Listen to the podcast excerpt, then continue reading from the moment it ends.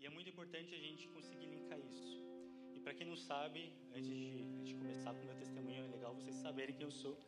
Prazer, eu sou o Lois, quem não conhece. Eu já estou na Jardim faz uns dois anos, dois anos e meio, não sei, o filho deve saber, você sabe quanto tempo tá? Eu não sou, sou de data. Mas é, devo estar uns dois anos e meio aqui. E desde então eu vi como é que Deus restaurou minha vida em vários aspectos, mas não só aqui na Jardim, mas também em outra igreja que eu estava frequentando. Mas igreja não tem, é, a igreja de Jesus não tem placa, né? Então, caminhando com Jesus a gente vê o agir dele. E a minha testemunha, meu, meu testemunho começa na minha primeira faculdade. Eu era um cara que não sabia o que ia fazer da vida, não tinha a menor noção. Cadê o FI? Que eu, ah, tá ali, ó. O FI ali atrás fez faculdade comigo. Eu fui exatamente um cara que fez administração porque não sabia o que queria da vida. Quem fez administração aqui? Tem mais alguém, algum louco que fez administração? Você fez administração. Você deve, você deve ter muito mais noção do que eu tinha, pelo menos, quando eu comecei. Eu não fazia ideia. Eu não fazia ideia. O que cair, caiu, vamos lá. Mas eu tinha uma noção de uma coisa. Eu queria ser alguém. Eu queria, sei lá, que olhassem para mim e falassem: pô, esse cara chegou lá. E aí eu comecei a procurar estágio, aquela coisa muito doida. Quem está na faculdade aqui, de novo, vamos lá. Quem está na faculdade aqui, só para saber? Olha, eu declaro que isso vai acabar, tá? Isso aí não é de Deus, não. Esse negócio é difícil mesmo. Mas nessa busca do estágio, eu acho que daqui só o Fih e o Greg devem saber. É, o meu primeiro estágio foi num lugar muito doido chamado Fundação Casa. Ó, a vulnerabilidade começando aqui. Quem não sabe que é Fundação Casa é um lugar que prende menor de idade lá, que fez uns crimes, famosa FEBEM. Eu tava tão infeliz naquele lugar, mas tão infeliz, e tipo, por que, que eu comecei? Para começar, né? Minha mãe falou, vai lá aprender a trabalhar, vai lá aprender a, a pegar metrô, vai fazer uma coisa da sua vida. E aí eu tava lá, eu lá, eu gastava mais com metrô do que eu ganhava, eu ganhava uns 500 reais por mês naquela época. E não era aquilo que eu queria na minha vida. E aí eu comecei a buscar mais, buscar mais do que, que eu queria fazer na minha vida. E quando eu estava na faculdade, tinha uns caras lá de mercado financeiro que eles falavam e eu não fazia ideia do que eles estavam falando. E eu ficava frustrado. Eu falava, cara, como assim eu que tive uma boa educação, média, vai, vamos lá, tive uma boa alimentação, eu tenho onde morar, Deus me ama. Eu não, sabia disso na época, mas Deus me ama. Como é que os caras estão falando um negócio que eu não faço ideia do que eles estão falando? Ah, não, não vou deixar barato isso. Comecei a estudar que nem um louco. E aí eu comecei a conseguir acompanhar mais os caras. E aí eu comecei a perceber que, mano, o mercado financeiro é uma coisa muito louca. E aí eu consegui meu primeiro estágio no Santander, tudo bonitão lá, mas ainda não era o que eu queria. E aí eu comecei a entender aonde eu queria chegar. Eu vou chegar lá, gente, calma aí. Eu ia mais, que para quem não sabe, eu estudava aqui em Santo André, e eu ia mais para USP, para o INSPE, para FGV e tudo mais. Saber o que, que os caras estão, o que, que eles estão ensinando lá. Eu me infiltrava lá nas aulas dos caras, nas palestras, e eu ia ver o que, que, que, que os caras tinham a mais ali para ser oferecido. E aí eu ia palestra mercado financeiro e tudo mais, e eu descobri que eu queria banco de investimento, que é a carreira que eu estou trilhando. E aí quando eu comecei a ir para processos seletivos, eu comecei a falar, cara, esses maluquinhos aí de Faria Lima, Itaim Bibi, esses playboyzinhos aí, esses caras vão ver. Eu estudei pra caramba, vou chegar lá arrasando no processo seletivo. E é isso daí. Vou fazer meu nome. Cheguei lá, marquei meu primeiro processo seletivo. Era, eu não lembro se era, mas que eu me lembro era um, era um banco americano chamado JP Morgan. Peguei achando que ia arrasar, peguei a prova, abri era inglês. Aí eu falei, putz, com tudo isso. Desmarquei, fui começando, eu fiz a prova, levei, levei bomba lá no negócio. Abri a segunda prova, no meu segundo processo seletivo, vi que tinha finanças corporativas que não fazia a mínima ideia do que estava falando. Falei, preciso estudar mais. Fui para o terceiro processo seletivo e ali eu não cheguei na prova. Tinha, que eu me lembro, era um banco árabe e tinha 10 candidatos só na minha sessão e todos os caras que abriam a boca para falar que era uma entrevista coletiva, os caras falavam: Nossa, o maior desafio da minha vida foi aprender inglês. Aí eu tive que mudar com meu pai para a Suíça para aprender inglês lá. E eu pagando meus boletos da cultura inglesa lá. E eu ficava tipo: Caraca, mano, o que, que, mais tem aqui para me esperar? Aí tinha um outro cara que o pai era dono de não sei o que, que era dono de não sei o que lá.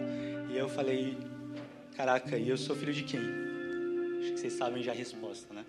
Mas eu sou filho de quem? Eu sou quem? O que, que eu sou no meio desses monte de cara que, que já tem a faca e o queijo na mão? Cara, eu no, no Santander, é, pagando lá minha, minha faculdade, meu inglês, etc., eu fui juntando dinheiro para conseguir mais cursos e tudo mais. E aquele impossível começava a me incomodar. Quando eu olhava para o currículo daqueles caras, eu começava a ficar muito incomodado. E eu até falava para o Diego, que o Diego fez a mesma faculdade que eu. Eu falava, cara, esse impossível tá me deixando empolgado. E a gente sempre trocava ideia, eu falando de banco de investimento, ele falando de governo, a gente falando, mano, a gente vai chegar lá. Uma hora a gente vai chegar. Só que eu não contava que eu achava que eu só ia levar não, e essa ia ser a parte difícil da minha história. Sem brincadeira, eu falei de três. Eu parei de contar no, no quando eu levei o, sei lá, o vigésimo, trigésimo não, sei lá, uma coisa assim. Eu nem sabia que tinha tanto banco de investimento na Faria Lima. Eu nem sabia que tinha tanto lugar para levar não. E isso foi por dois anos e meio. Mas dois anos e meio, a parte mais dolorosa foi. Em 2015, eu estava voltando no domingo de um, de um culto, mas era um culto que eu só estava visitando. A minha mãe me liga e fala: Lu, volta para casa porque aconteceu algo com o Daniel. Daniel, meu irmão. Quando eu estava voltando para casa, ele falou: Não precisa, é, faz o que você está fazendo e eu te ligo quando tiver tudo certo porque a gente está indo ajudar ele. Deu meia-noite, quase meia-noite. Minha mãe me liga e fala: Lu, volta para casa de novo porque agora, é, agora é oficial, mataram o Daniel. Eu falei: Como assim mataram o Daniel? Na hora, aquela expressão, o chão se abriu nos seus, pelos, nos seus pés, é terrivelmente, é terrivelmente real. Você não sente nada, você não consegue ficar de pé e você começa a se mover automático. Um mês depois, um mês depois, exatamente um mês depois, o sogro do meu irmão foi assassinado dentro de casa porque foi um assassinato encomendado e erraram o cara. Se não me engano, dois meses depois, o meu primo que cresceu comigo na adolescência, o que eu mais tinha contato, pelo menos na adolescência, foi contado morto na calçada na frente de casa. Cinco, seis meses depois, meu melhor amigo do interior foi encontrado morto numa praça que foram assaltar ele, levaram tudo, inclusive a vida dele. Parei, eu não estava tão íntimo com Deus, mas eu parei e falei: o que está acontecendo? Como assim? Tudo isso de perda num espaço curto de tempo. Foi um negócio, um projeto traumatizante, só que não, não, não bastante. Para quem me conhece, eu tinha, em nome de Jesus, eu glorifico essa cura. Um negócio chamado cefaleia em salvas, que é uma dor de cabeça muito forte. E todo neurologista pede para tirar uma tomografia, que é um processinho bem chato, bem, bem, bem chatinho mesmo, não é, não é doloroso. E encontraram um, uma suspeita de tumor dentro. Eu lembro até hoje quando a neurologista do SUS, ah, eu pulei uma boa parte, eu perdi o convênio, porque eu saí do Santander por, pela minha opção, perdi o convênio. Quando eu perdi o convênio, eu não conseguia a consulta com o neurologista que eu estava sendo acompanhado. E uma neurologista do SUS, depois de três meses, foi me diagnosticar que eu tinha suspeita de tumor no cérebro. Naquele exato momento eu falei, tá, que mais? Nunca falem que mais, porque sempre pode ter mais. E eu ainda batalhando para encontrar um processo seletivo que falasse um sim para mim.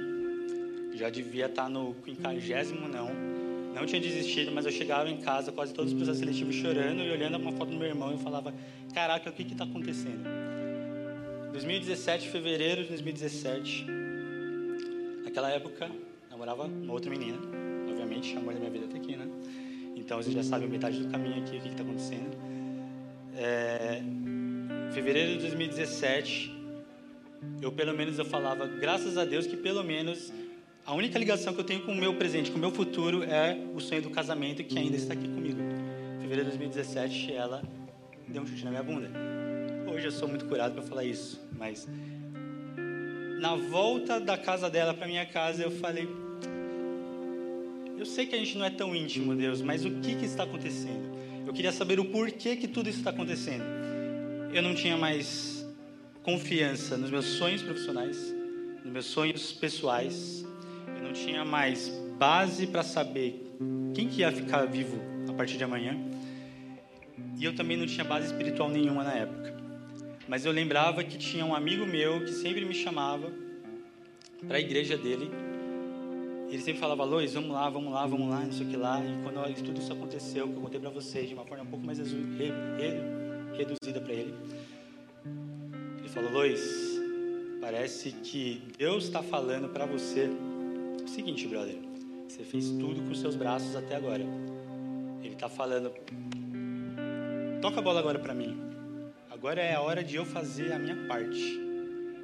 E ele falou, Mateus 3, 6, 33, buscai primeiro o reino de Deus e todas essas coisas serão acrescentadas. Foi a partir dali que eu comecei a perceber, a gente sempre acha que tem fé até o mundo começar a desmoronar ao seu redor. A gente sempre acha que tem fé até acontecer alguma coisa que você fala, putz, será? O Vitor falou, Hebreus 11 é um dos lugares que a gente consegue descobrir o que é fé. E a fé, a gente descobre lá que é o firme fundamento das coisas que se esperam e a prova das coisas que se não vêm. E eu vejo também de uma forma um pouco mais prática que, se você for, eu falei isso numa outra, uma outra pregação, se você for pegar o natural, o sobrenatural, como é que você explica? A ciência ela está ela tá olhando dentro de uma caixinha chamada sobrenatural. Tudo que vem de fora é o sobrenatural. Então, faz um exercício aí, levanta seu braço o máximo alto que você conseguir. Levanta aí, só para fazer esse exercício. Você consegue só perceber que você não alcança o teto, tirando o fio, o fio ali de trás que tem 3 metros de altura, que você não consegue alcançar o teto a partir do momento que você levanta a mão.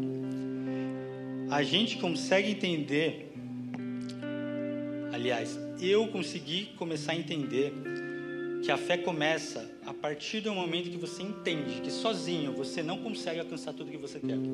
Que sozinho você não consegue alcançar todos os sonhos que você sonha.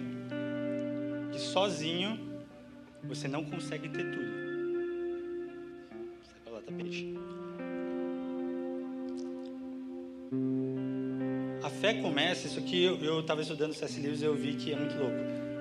A fé começa também a partir do momento que você tenta praticar todas as virtudes cristãs. Você consegue colocar em prática todos os mandamentos bíblicos. E você vai ver que você vai falhar miseravelmente em todas as vezes que você tentar gabaritar essa prova.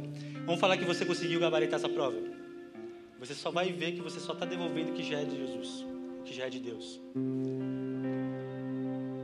E a fé é algo tão importante, cara. É uma parada tão doida que só no primeiro, só no, no Novo Testamento ela aparece 247 vezes. No Velho Testamento ela aparece uma única vez, mas com um monte de menção de falar crer, acreditar e outros verbos. A fé é uma coisa que você não consegue nem distinguir com a sua vida com Jesus. Você não consegue falar uma vida de relacionamento com Jesus sem a fé. Que C.S. Lewis ele rendeu dois capítulos num dos livros mais famosos dele, que é o Puro e Simples, Cristianismo Puro e Simples. E ele rendeu dois capítulos inteiros sobre fé. E lá ele mesmo ele não consegue explicar direito como como é que a gente consegue distinguir duas coisas, por exemplo, eu tenho fé, então eu vou praticar as minhas boas ações e qual que é, se eu estou praticando, se Deus é capaz de fazer tudo, qual que é o papel de Deus, qual que é, qual que é o meu papel. A gente pode ver, eu queria que você abrisse agora na sua Bíblia para a gente marcar mesmo, se você tiver com celular é mais fácil ainda, em Filipenses 2, 12 primeiro.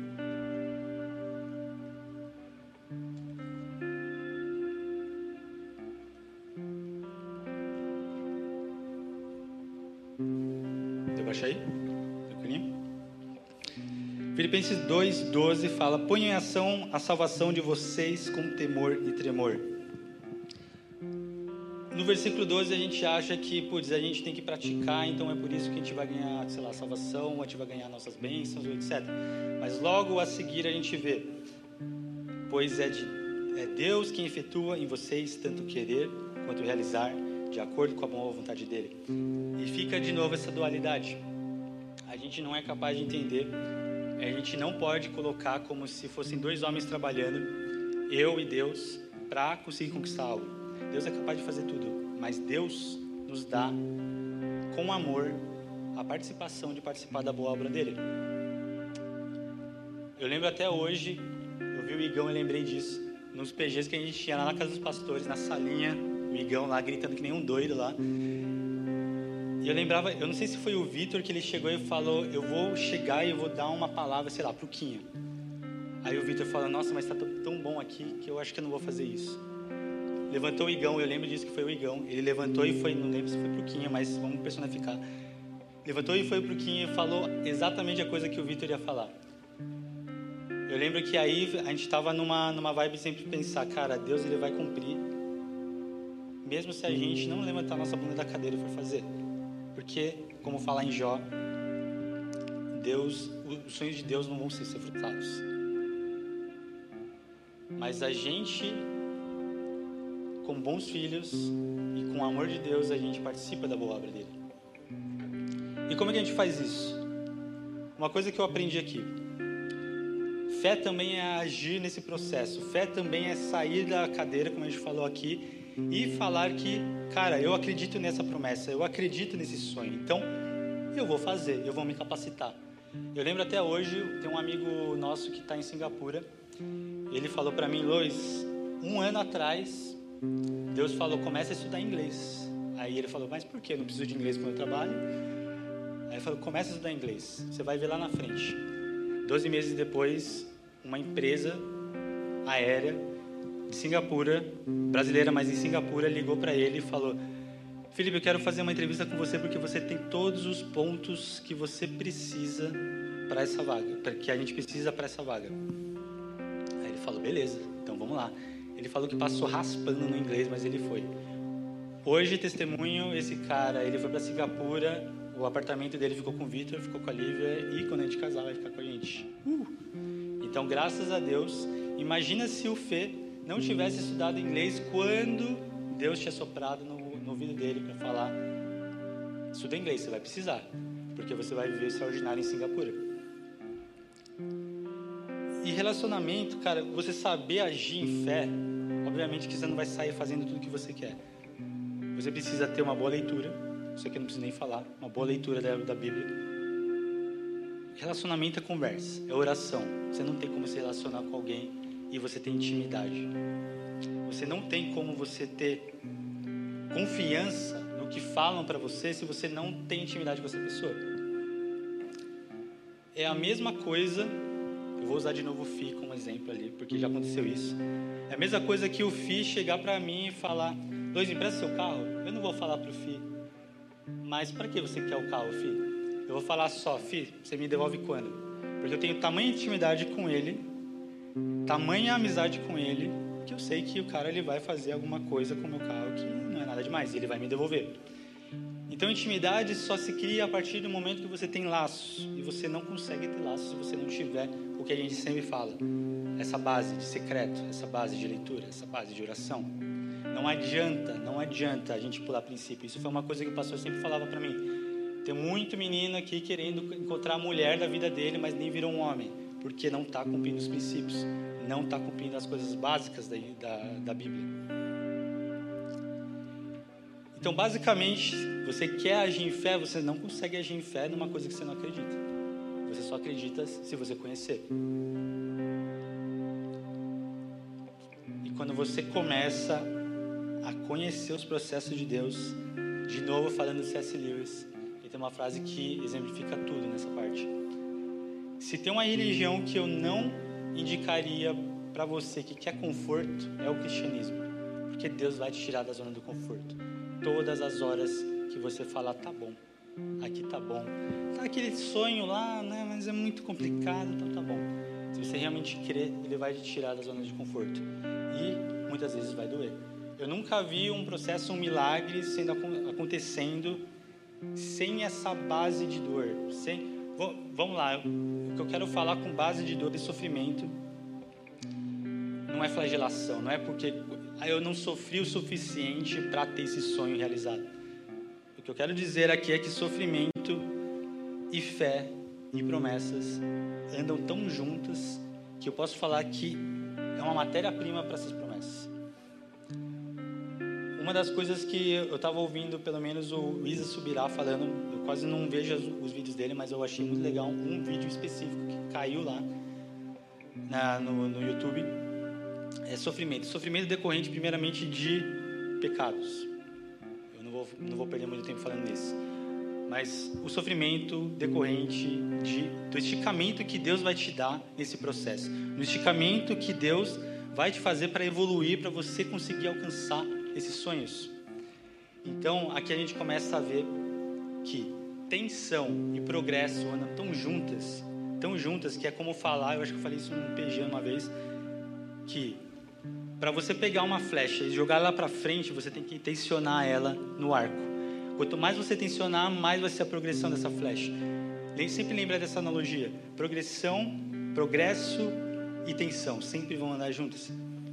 Billy Graham tem um livro muito legal chamado Você Está Preparado, é um livro azul que o João Paulo ele tinha me indicado para ler.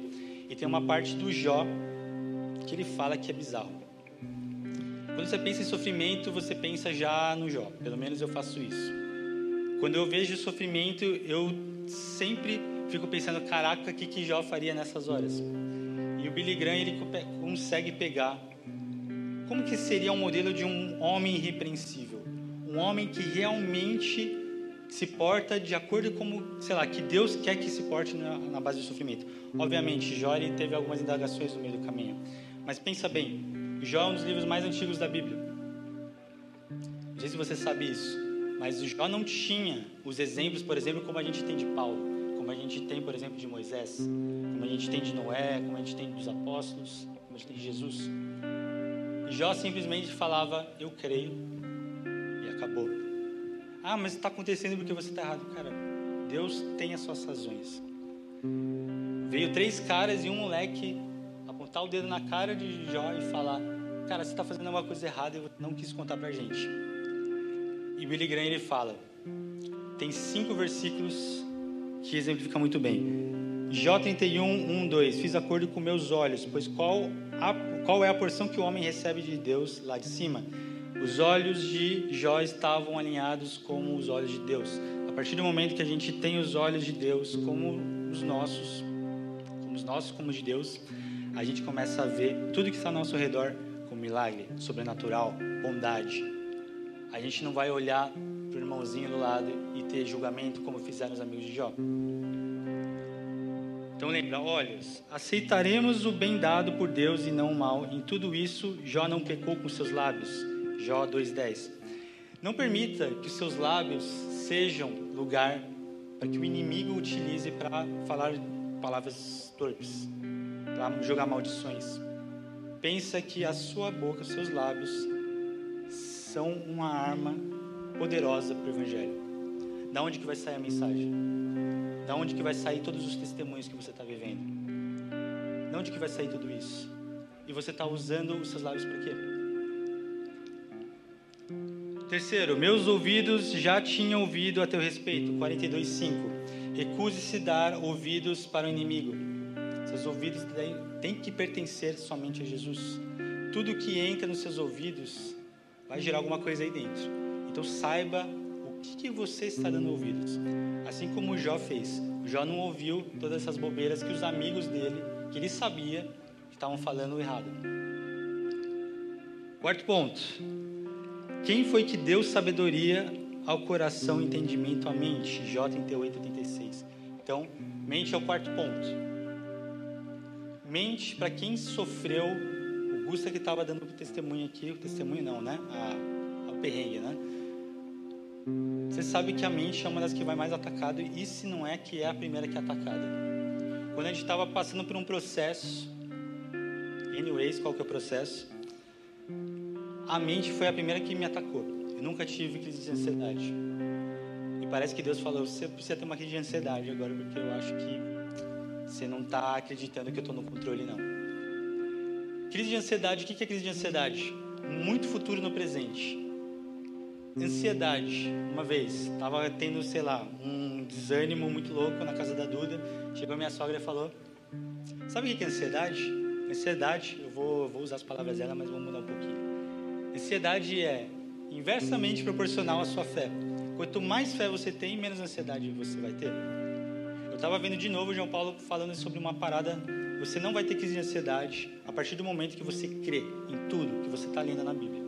E que você sabe que amanhã pertence a Deus, como eu falei em Mateus. Então, crise de ansiedade, a gente sabe, logicamente, tem patologias, a gente sabe que tem coisas muito graves que a gente tem que ser tratado por um psicólogo. Não devemos deixar isso de lado. Mas pensa nisso. Se amanhã pertence a Deus, e se você crê no seu Deus, por que a gente está tendo ansiedade? É difícil, é tenso. Eu vivi por isso. Mas é a verdade. Quinto e último ponto mas os justos se manterão firmes em seus caminhos, e os homens de mãos puras se tornarão cada vez mais fortes. Jó 17:9. Cara, não só Deus, como fala naquele louvor do, do José, que Ele vai trabalhar por meio das nossas mãos, que nós seremos as mãos aqui na terra, as mãos de Jesus aqui na terra. Eu lembro muito bem de uma de uma pregação da pastorinha que ela estava falando a gente tem que estar com as mãos puras, tão puras, em asepsia, que no momento que nosso irmão precisar que a gente ajude a curar as feridas dele, nossas mãos vão estar puras para colocar nas feridas dele. Se nossas mãos estiverem impuras, o que acontece quando você coloca a mão num machucado? Quando a mão está inteira imunda, o que, que acontece, Sigão? Com certeza vai piorar aquilo. As impurezas da sua mão vão entrar naquela ferida. E eu lembro muito bem da pastora pregando sobre isso. Mas muito mais de a gente também pensar aqui nesse contexto de que a gente deve permitir que Deus use o nosso tempo como se fosse o dele. Como é que a gente está usando o nosso tempo? Como é que a gente está usando nossas mãos? A gente está fazendo que nem Jó no sofrimento? Jó no sofrimento, cara. Não é aquele cara, ele só recebeu um não ali da Faria Lima que nem eu. Cara, ele perdeu a família, perdeu os bens, ele perdeu os animais, ele estava com chagas, ele não tinha mais nada. E os amigos dele, que se diziam amigos, estavam, ali, no pé da orelha dele, falando: Você está errado, cara. Quem é você para falar assim de Deus?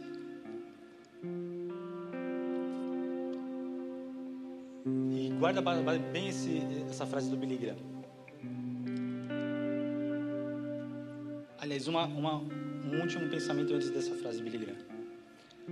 Muitas vezes eu vejo que Deus ele quer cavar fundo, ele quer cavar fundo, e a gente não consegue que seja cavado fundo se não for por meio de sofrimentos, se não seja por momentos de dores, momentos de processos, momentos de processos que realmente vão lá no fundo, que precisa ter uma raiz funda.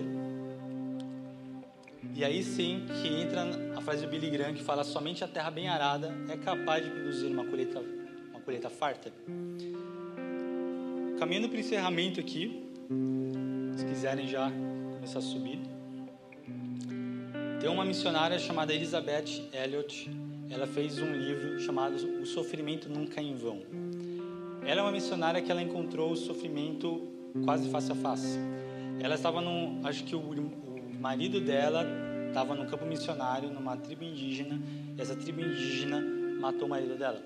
Alguns anos depois, ela foi morar com essa tribo indígena. Eu vou chutar. Dois anos depois, ela casou de novo e com um pastor, e esse pastor morreu de câncer. Ela não estava conseguindo entender, ela estava tipo que nem eu, falando, Deus, mas o que está acontecendo? Mas Deus, eu sei que você está comigo, mas por que que as pessoas estão sendo tiradas, por que, que essa dor é tão, tão forte, por que, que eu estou precisando passar por isso? E aí foi que Deus deu Isaías 43, 2 para ela, falando: Quando passares pela água, eu serei contigo. Quando pelos rios, eles não te submergirão. C.S. Lewis ele ficou muito relutante de fazer um livro sobre sofrimento, sobre dores, porque ele falava: parece que sempre quando eu falo sobre sofrimento, parece que tem alguém que já sofreu bem mais. Então eu não tenho propriedade para falar isso.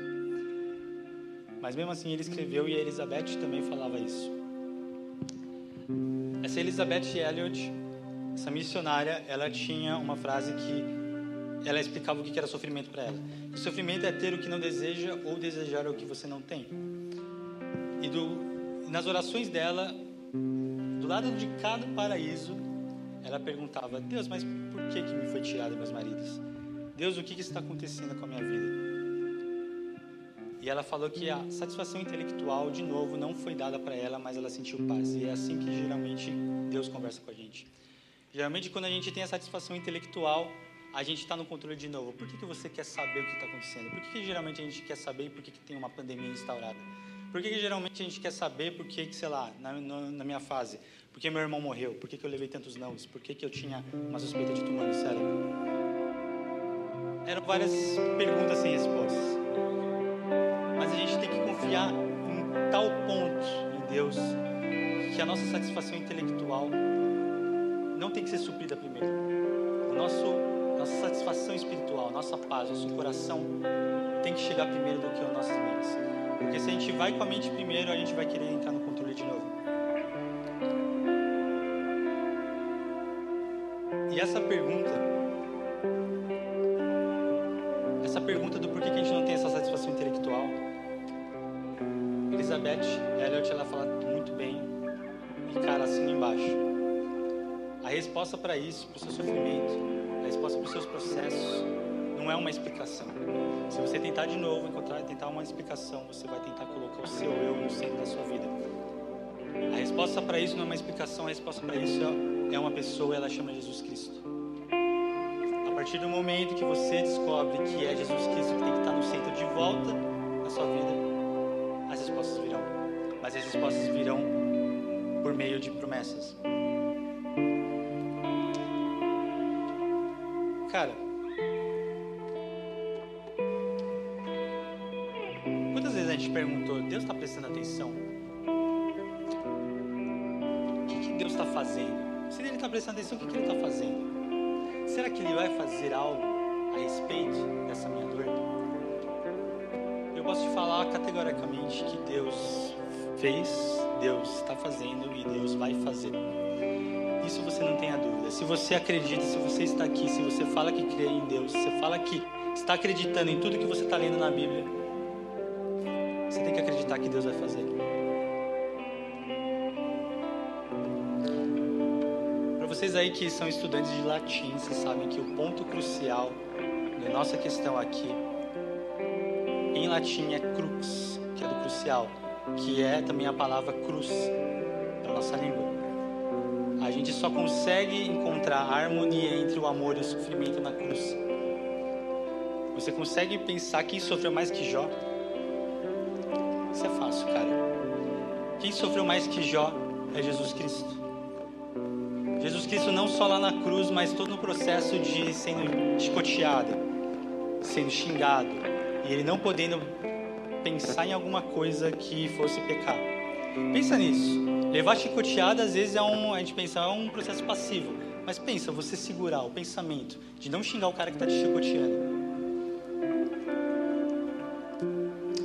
A partir da cruz a gente consegue começar a entender aqueles versículos que a gente acha um pouco contraditório, como Tiago 1. Fica feliz na sua aprovação.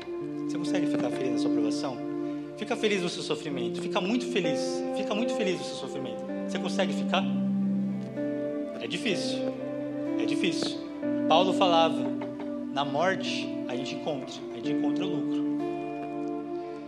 1 Pedro 43 fala: Todavia, mesmo que venham a sofrer porque praticam a justiça, vocês serão felizes. Não temam aquilo que eles temem, não fiquem amedrontados. Eu complemento, porque Jesus está contigo. Janet Stewart fala que felicidade não é ausência de sofrimento. Pega isso para você. A, a, ausência de sofrimento não, te faz mais feliz. Pensa nisso. Pega isso para você e eu vou complementar aqui. Felicidade não é a ausência do sofrimento, mas a presença de Deus. Com essa frase a gente consegue colocar sofrimento no devido lugar e Jesus no meio. Jesus no centro da sua vida, que é onde ele deve estar. O salmista, quando a gente começa a ler todos os salmos, a gente sabe que o salmista não era ingênuo. O salmista sabia que existia o mal.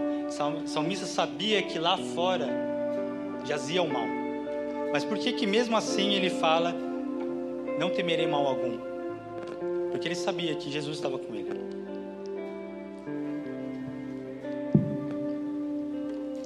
Romanos 8,18, para a gente começar a caminhar para o final. Porque para mim tenho que certo que as aflições deste tempo presente não podem ser comparadas com a glória que em nós há de ser revelada. Porque a ardente expectativa da criação espera a manifestação dos filhos de Deus. Cara, é muito poderoso quando você, você pega isso para você. Quando você consegue colocar o sofrimento de novo, o sofrimento no devido lugar que ele tem que estar. O sofrimento não é a ausência de Deus, irmão. O sofrimento é mais do que você pode imaginar de uma característica do amor da cruz. Deus te ama tanto, tanto, que esse processo está sendo doloroso. Não perde a oportunidade de você passar cada segundo dessa, desse seu processo. A gente estava falando numa reunião e o filho levantou muito bem e a gente estava pensando junto. Eu com o Jeff lá no cortando o cabelo. E parece que tem cristão que olha a Bíblia e fala, cara, esses caras andaram 40 anos no deserto, como que eles são burros? Mas a gente não vê que ah, tem crente que fica 40 anos no deserto e parece que saiu do jeito que entrou. Parece que nem 40 anos de processo vai fazer o cara entender que o sofrimento foi para algo maior. Parece que nem 40 anos no deserto vai fazer ele chegar no chamado dele, na terra prometida. Então por que, que a gente está perdendo tempo só olhando para os nossos gigantes, nossos problemas? Vamos apresentar nossos gigantes para o nosso Deus com a minha história, com o meu testemunho, eu entendi que conquista sem sofrimento, conquista sem essa dor, e de novo, não é flagelação, é parte do processo. Ou é uma conquista rasa, que você não conquistou nada. Ou você tem uma conquista que não tem glória.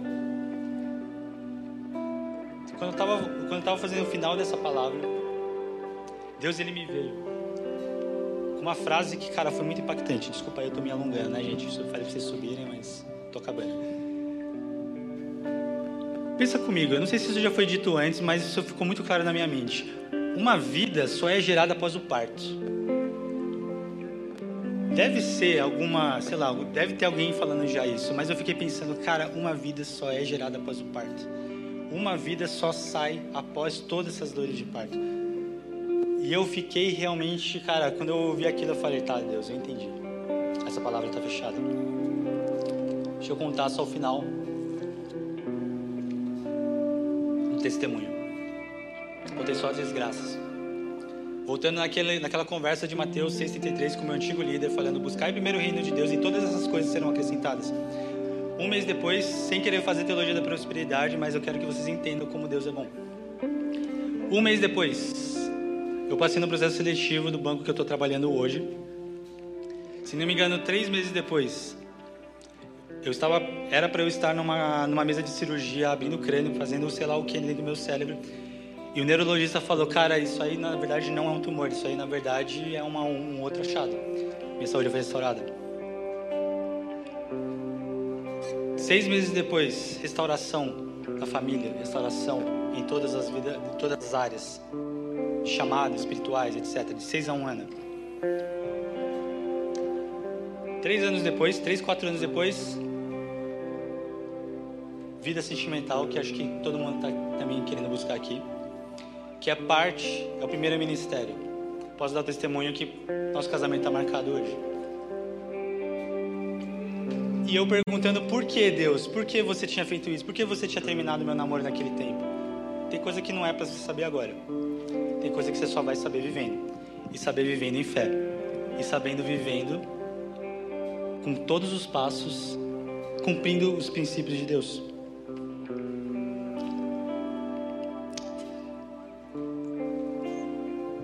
De novo, não é porque eu estou contando esse testemunho que é para falar, caraca, o Luz é zica. Eu acho que vocês não entenderam direito.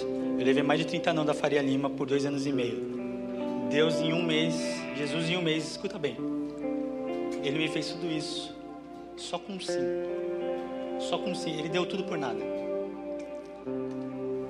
De novo, gente, vamos lá. Eu levei todos esses nãos, perdi entes queridos por algum motivo de Deus. Tava na fossa, tava no fundo do poço. Deus me jogou no fundo do poço. Para que ele tivesse certeza, certeza que lá no fundo eu só tivesse um lugar para olhar que era para cima a única saída que eu tivesse para olhar e para eu não me enganar era olhar para cima e clamar pelo amor dele. Muitas vezes a gente está se achando muito ruim, muito zoado, os piores seres da terra porque a gente está no fundo do poço. Tiago 1, fica feliz. Fica feliz pela sua aprovação.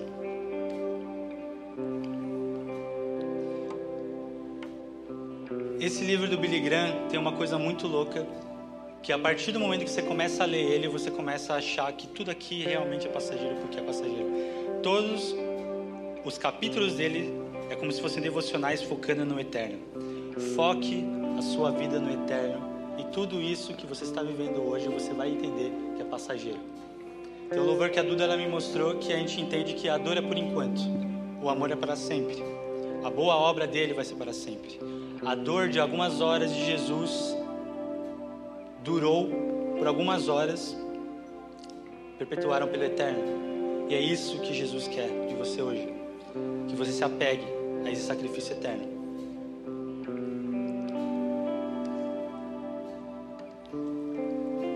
A gente começou essa, essa, essa pregação falando: quantos aqui tinham sonhos? Quantos de vocês agora têm certeza que esses sonhos são promessas de Deus? Você tem certeza se é uma promessa de Deus? Se você tem certeza, começa a comemorar. Porque essa promessa já não está mais no futuro, ela está no presente. Ela está no presente porque em Números 23 ela fala que Deus não é homem que minta. Eu vou ler para você se você não está acreditando em mim. Deus não é homem para que minta, nem filho de homem para que se arrependa por um algum acaso, o seu Deus, que morreu na cruz, fala e deixa de agir? Você já viu alguma vez que Jesus deixou de agir? Acaso promete e deixa de cumprir?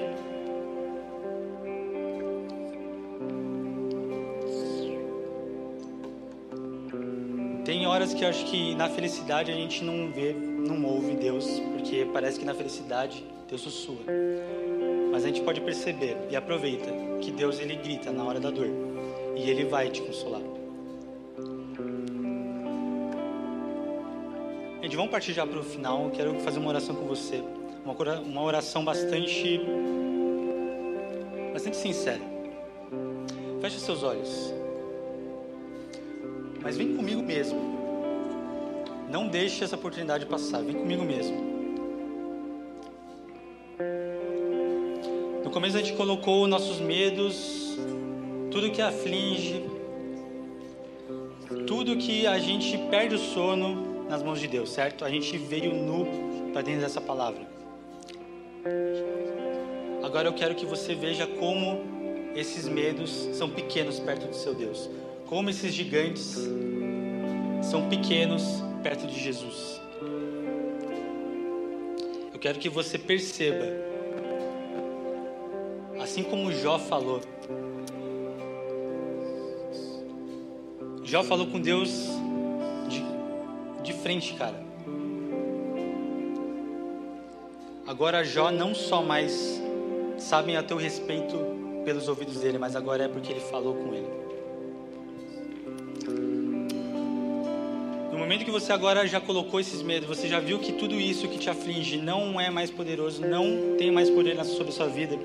Eu quero que você comece a colocar aquelas promessas que talvez estejam adormecidas. Ou aquelas promessas que você, cara, você sempre acorda e você fala: será? Será que vai dar certo? Parece que é grande demais. Mas pensa que até esses sonhos grandes demais não é nada para Deus. De novo, nos meus processos seletivos, vinham os caras falando que era filho de dono de não sei o que, filho do dono da empresa tal, filho do dono de não sei o que. Mas sabe de quem sou filho também? Eu sou filho do mesmo pai que o seu. Você é filho de Deus. E eu quero que você coloque de novo as promessas. De novo, vem comigo, cara. Fecha os olhos. Não, perca, não perde essa oportunidade. Eu disse essas coisas para que em mim, Deus, vou falar de novo. Deus disse essas coisas para que Deus vocês tenham paz, porque nesse mundo vocês terão aflições. Contudo, tenham ânimo. Tenham ânimo porque ele venceu o mundo. Se ele venceu o mundo, cara, não fique preocupado com amanhã. Buscai primeiro o reino de Deus e todas essas coisas serão acrescentadas. Se somos filhos, então também somos herdeiros, herdeiros de Deus, cordeiros com Cristo, e se realmente participamos do seu sofrimento, para que, da mesma maneira, participemos da sua glória, do sofrimento e a glória futura. Agradeça o processo que você está, irmão. Agradece tudo que você tem passado, porque isso te faz único. Tem um chamado te esperando, talvez tenham nações te esperando, talvez tenham, cara, multidões clamando para que você se levante e você veja que o processo de hoje está te moldando para esse seu chamado. Talvez tenha coisa acontecendo agora que, como eu lá atrás, eu não sabia que estava, por que, que estava acontecendo, você vai entender lá na frente. E você vai entender se você agarrar essa oportunidade e chamar de tua. Eu quero que você coloque de novo, bem visível na sua mente, qual é a promessa. Essa promessa mesmo aí que está na sua mente. Começa a falar, Deus, eu acredito. Se for, se for, se for teu, eu acredito.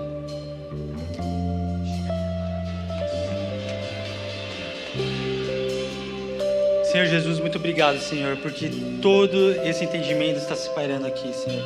Senhor, em nome de Jesus, clamamos agora pela Sua presença, Senhor. Em nome de Jesus.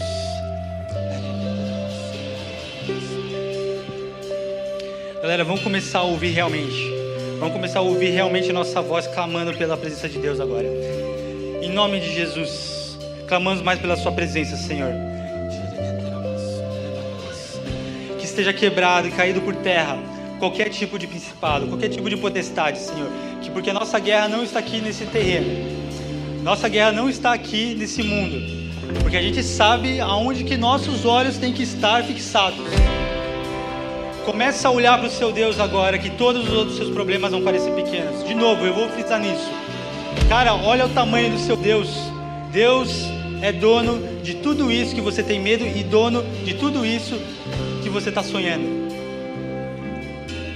Coloca o sofrimento no devido lugar dele.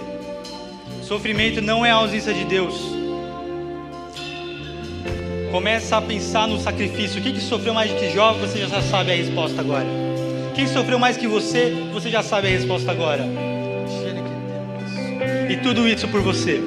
E tudo isso para que você viva uma vida plena em abundância.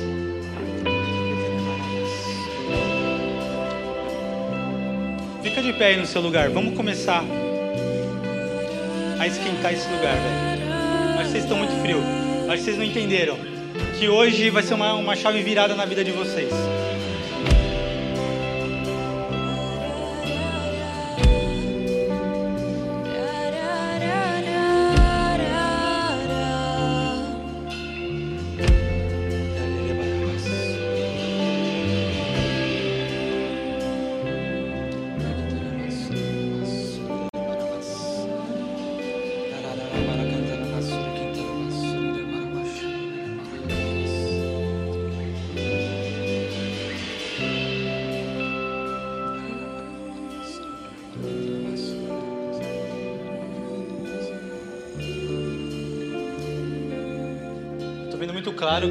Pessoas que têm realmente alguma, algum, alguma coisa acontecendo na família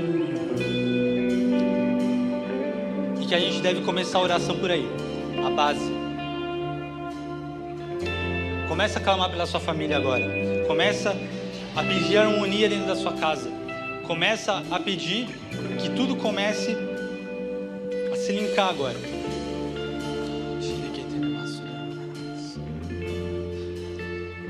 Arruma primeiro a bagunça que está dentro de casa e começa a pensar nos seus sonhos também.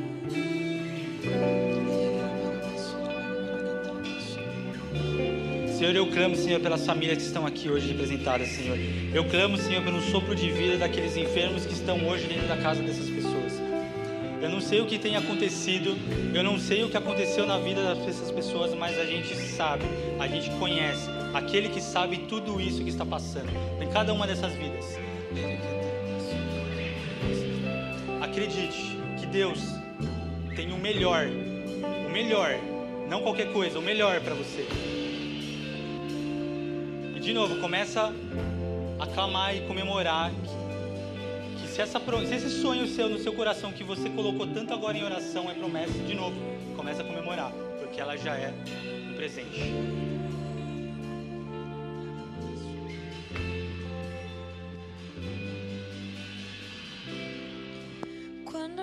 ficar esmurece e o resto desaparece. Simplesmente a ti me chego. Ansiando oferecer algo de